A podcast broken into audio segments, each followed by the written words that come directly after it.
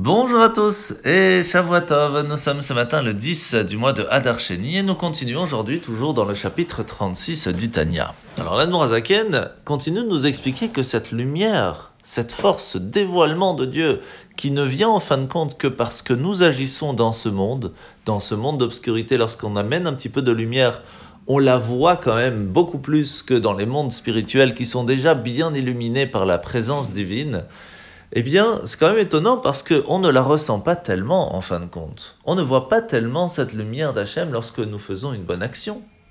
Par contre, c'est vrai qu'on la ressent quand même et nous sommes toujours heureux et contents d'avoir fait quelque chose de bien et inversement de l'autre côté.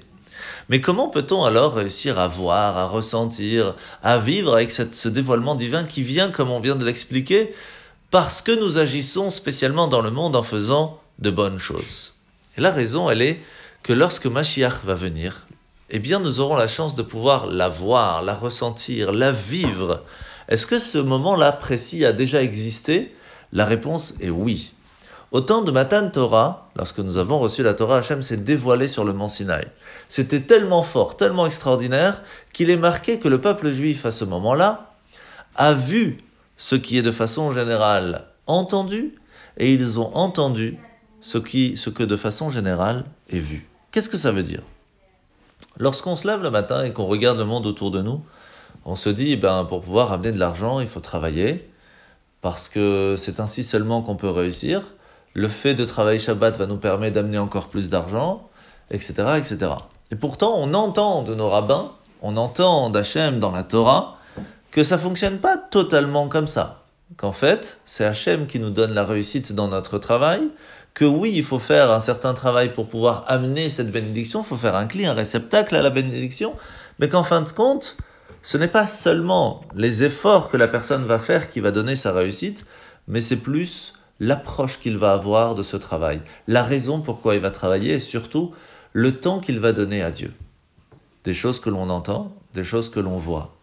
Lorsque le dévoilement d'Hachem sera présent dans le monde au temps de Mashiach, ce que l'on entendait, ce que l'on pensait, va devenir totalement éphémère et on va comprendre que ce n'est pas ça la réalité.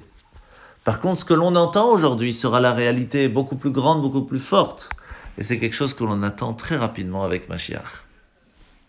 Alors nous sommes aujourd'hui dans la mitzvah positive numéro 245. C'est la mitzvah où on apprend que lorsque l'on veut acheter quelque chose, vendre quelque chose, acquérir quelque chose, même dans un cadeau, il y a certaines lois, comme par exemple qu'il faut soulever ou déplacer l'objet, et que même lorsque l'on vend ou qu'on donne quelque chose, il faut préciser ce qui est vendu ou ce qui est donné, pour ne pas qu'après il puisse avoir, shalom, des problèmes. Alors la paracha de la semaine, nous sommes paracha Tzav, et nous allons voir aujourd'hui que, après avoir expliqué comment fonctionne un petit peu le temple, quel était un petit peu le travail et le fait, la conséquence des sacrifices qui étaient faits par, euh, par les, les sur place dans le Beth Amikdash, dans le temple, il y a certaines choses qui sont aussi importantes qu'on va devoir apprendre. Par exemple, le feu de l'autel. Ce devait d'être toujours allumé, pas seulement la journée, mais aussi la nuit.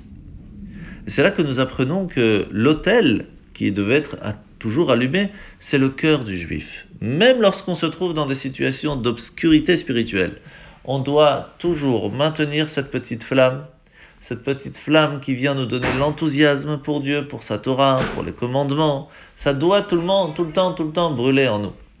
Et si on n'y arrive pas, il faut savoir que ce feu est toujours présent et qu'il nous faut rajouter un petit peu d'essence, un petit peu de bois, un petit peu de quelque chose pour pouvoir lui redonner un petit peu de sa vigueur. Bonne journée à tous et Shavuot